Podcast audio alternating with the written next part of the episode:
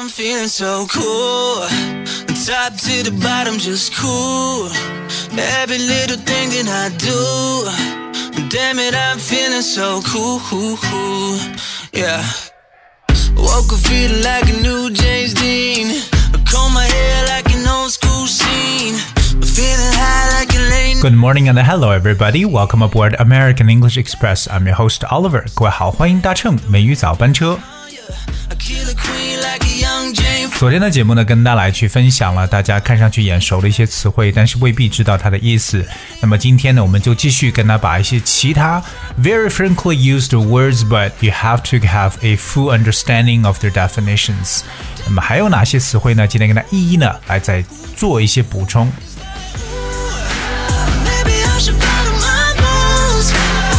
Okay, all right. So I'm gonna start with a very, very simple word, but uh, you really have to understand its other different definitions. 那今天跟大家来开场说的这个词汇呢，其实看上去非常的简单，但是你一定要知道它的不同的意思。这个单词就是 weather。 W E A T H E R，哎，weather。说到 weather，大家都知道表示天气，right？All kinds of weather，就是各种各样的天气了。我们也提到过很多和 weather 相关的一些短语，for example，I once mentioned 啊、fair weather friend 或 fine weather friend，好天气朋友，在英文中呢就表示狐朋狗友或者那种酒肉朋友的说法。That's fair weather friends or fine weather friends, but Today we talk about the word weather. we want to talk about its verb，而它的这个动词的形式。所以当 weather 来做动词呢，it means to come safely through a difficult period or experience. experience。对它的释义就表示为能够经受住什么，或者说平安的度过，哎，这个难关就叫做 weather。But as a verb。For example，这家公司勉强度过了这个衰退期。The company just managed to weather the recession。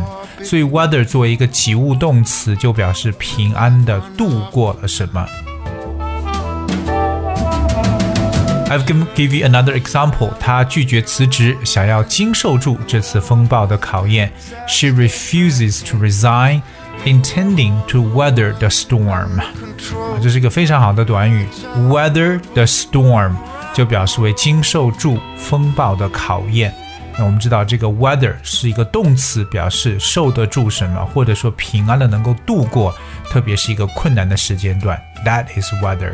So currently, we understand that the global epidemic COVID-19 is basically you know, uh, spreading around the world, and a lot of business are trying to weather this global epidemic and trying to manage to keep on to keep their business up, you know, and and the running. So remember the word weather as a verb，这个词做动词，表示平安的度过。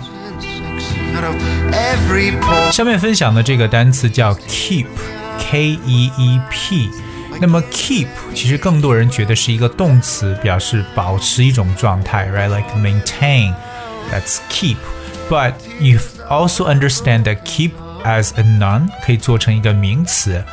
Well, as a noun, the word keep means to provide what is necessary for someone to live or to support someone by paying for food, etc. 那么这个词做名词呢，可以表示为生计或者供养的这么一层概念。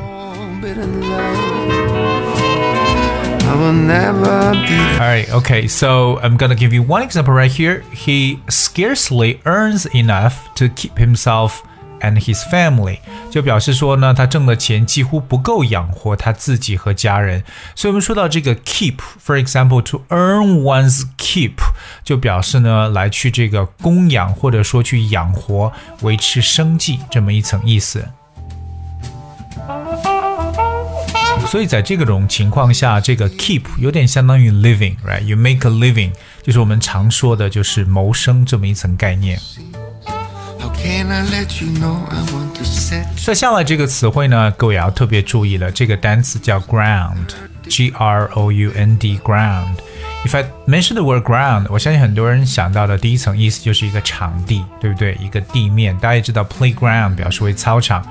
But the word ground as a noun also has a different definition. So in a certain context, the word ground could mean a good or true reason for saying, doing, or believing something. 这个词呢，可以表示一个非常充分的理由或者依据、根据的意思。OK，ground。所以我们说 on what ground 就是以什么样的一个根据或理由。 那英文中有这样一个短语叫 on the ground of，就表示以什么为依据的。比如说，你并没有什么理由去抱怨了。You have no grounds for a complaint. You have no grounds for a complaint. 或者呢，问一下，哎，他们离婚的理由是什么呢？What were his grounds for wanting a divorce? What were his grounds for wanting a divorce?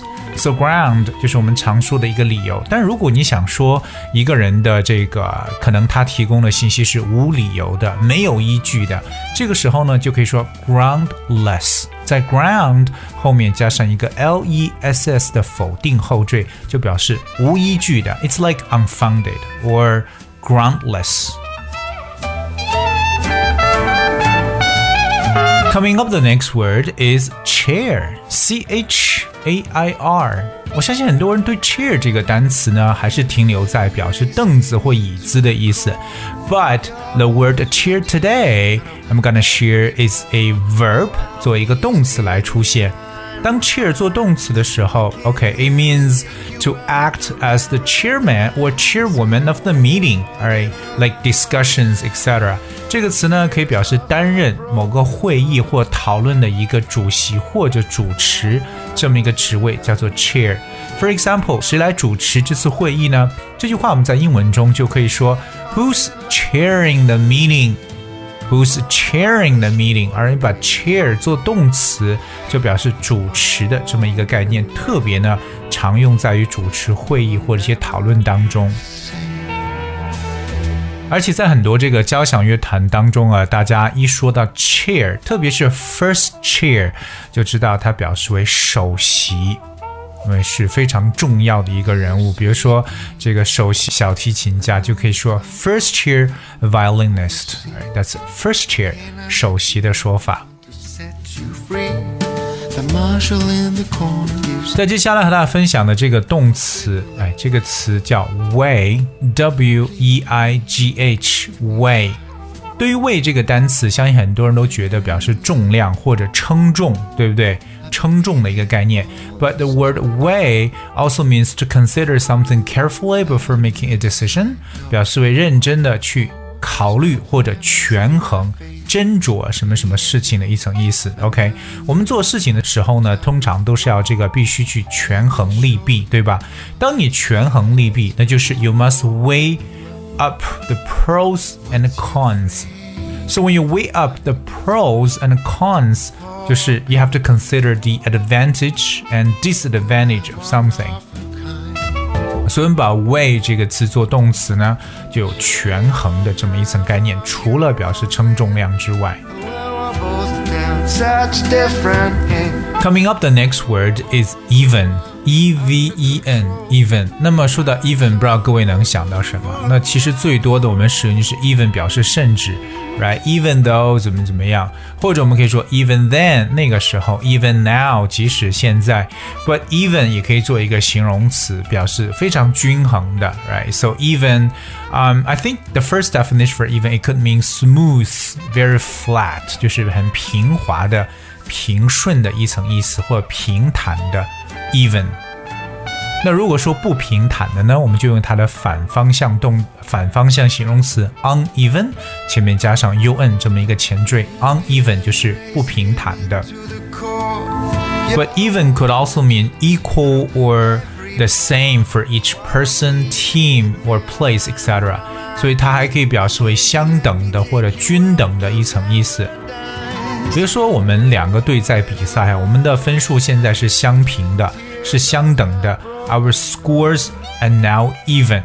So even 就表示平均。当然，大家也非常熟悉的一个，就是我们说到这个 even number，各位就想到了，就是我们所说的这个奇数 even number。今天跟大家想说的最后一个词叫 fault，f a u l t，fault。可能很多人觉得 fault 这个词呢，就表示为这个错误的意思，right？It's my fault，这是我的错。But you really got to understand that fault could mean something that is wrong or not perfect. All right, something that is wrong with the machine or system that stops it from working correctly. 这个词呢，其实做名词还可以表示为缺陷。 故障这么一层意思，比如说，如果在设计当中出现了一个重大的故障或失误呢，就是 a major fault in the design。而在这个地质学当中呢，fault means a place where there is a break that is longer than usual in the layers of rock in Earth's crust。这个词可以表示在地壳岩层当中的一个断层。所以地质学当中啊，我们一旦说到断层这个词呢，就会使用 fault 这个词汇，所以它不光光呢就表示为错误的意思。今天美语早班车，Oliver 跟大家继续来回顾了一下那些你看上去眼熟的词汇，但是你确定要认识它们其他的一些意思。Those are very important definitions. I think that when we are learning new vocabulary, it is important that we have to find out the different definitions, how this word is applied in various contexts, so that we're we're able to have a full understanding of the word. And I think that is a very important aspect that we have to bear in mind. 所以刚才所说到，真的是我们在学词汇的时候，要把一个单词放在不同的上下文当中，去全面的理解它的意思，这样子对词汇的学习才足够的这个完整。但如果你也知道还有哪些词汇呢，也有不同的一些解析的话，都欢迎各位留言给我们。而 you're welcome to leave the comment to us.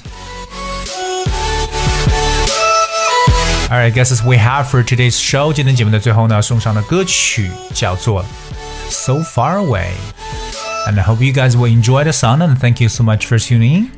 I'll see you tomorrow.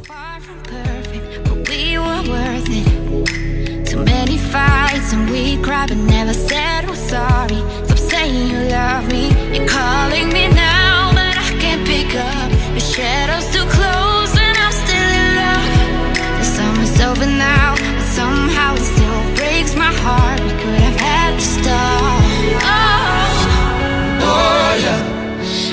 You every single day when I see you on those streets. Oh love, Tell me there's a river I could swim that will bring you back to me. Cause I don't know how to love someone else. I don't know how to forget your face. Oh yeah. Gotta miss you every single day now so far away.